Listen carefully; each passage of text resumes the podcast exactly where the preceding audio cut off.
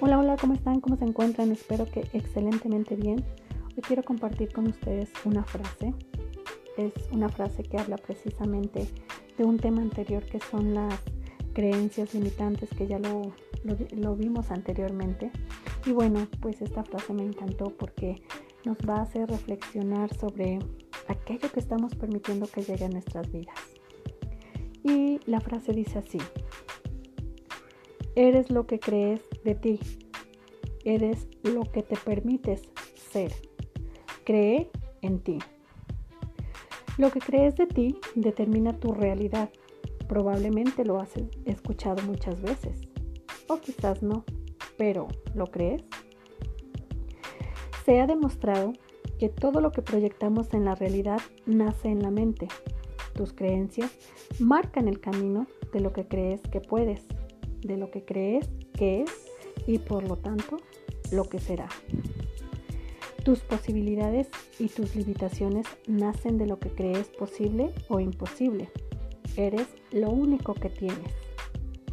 Todo el apoyo, confianza y amor que puedas poner en ti determinará que consigas todo lo que quieres, cómo lo consigues y lo más importante, cómo eres. Por eso, te invito a que seas amable contigo mismo, a quererte, a valorarte, a sentirte merecedor. Esta frase quedó perfecta ya que es verdad chicos, chicas, nosotros permitimos que llegue lo que creemos que merecemos. Entonces, vamos a ver qué creencias tenemos. ¿Nuestras creencias son buenas? ¿Nos ayudan a alcanzar lo que queremos? ¿O nos limitamos creyendo que no vamos a poder? ¿O creyendo que no es posible para nosotros, que no lo merecemos, que es demasiado para nosotros? ¿Qué pasa por nuestra mente? Recuerda que lo que pasa por nuestra mente es basado solamente en esas creencias que nos limitan.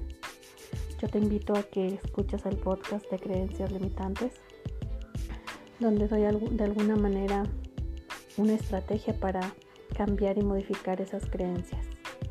Cambia tu creencia si te está limitando y lánzate, lánzate por tus sueños, porque claro que lo mereces. Hoy me quedo con esta frase y los invito a que la reflexionen, a que vean en qué se están truncando y qué creencia los está truncando.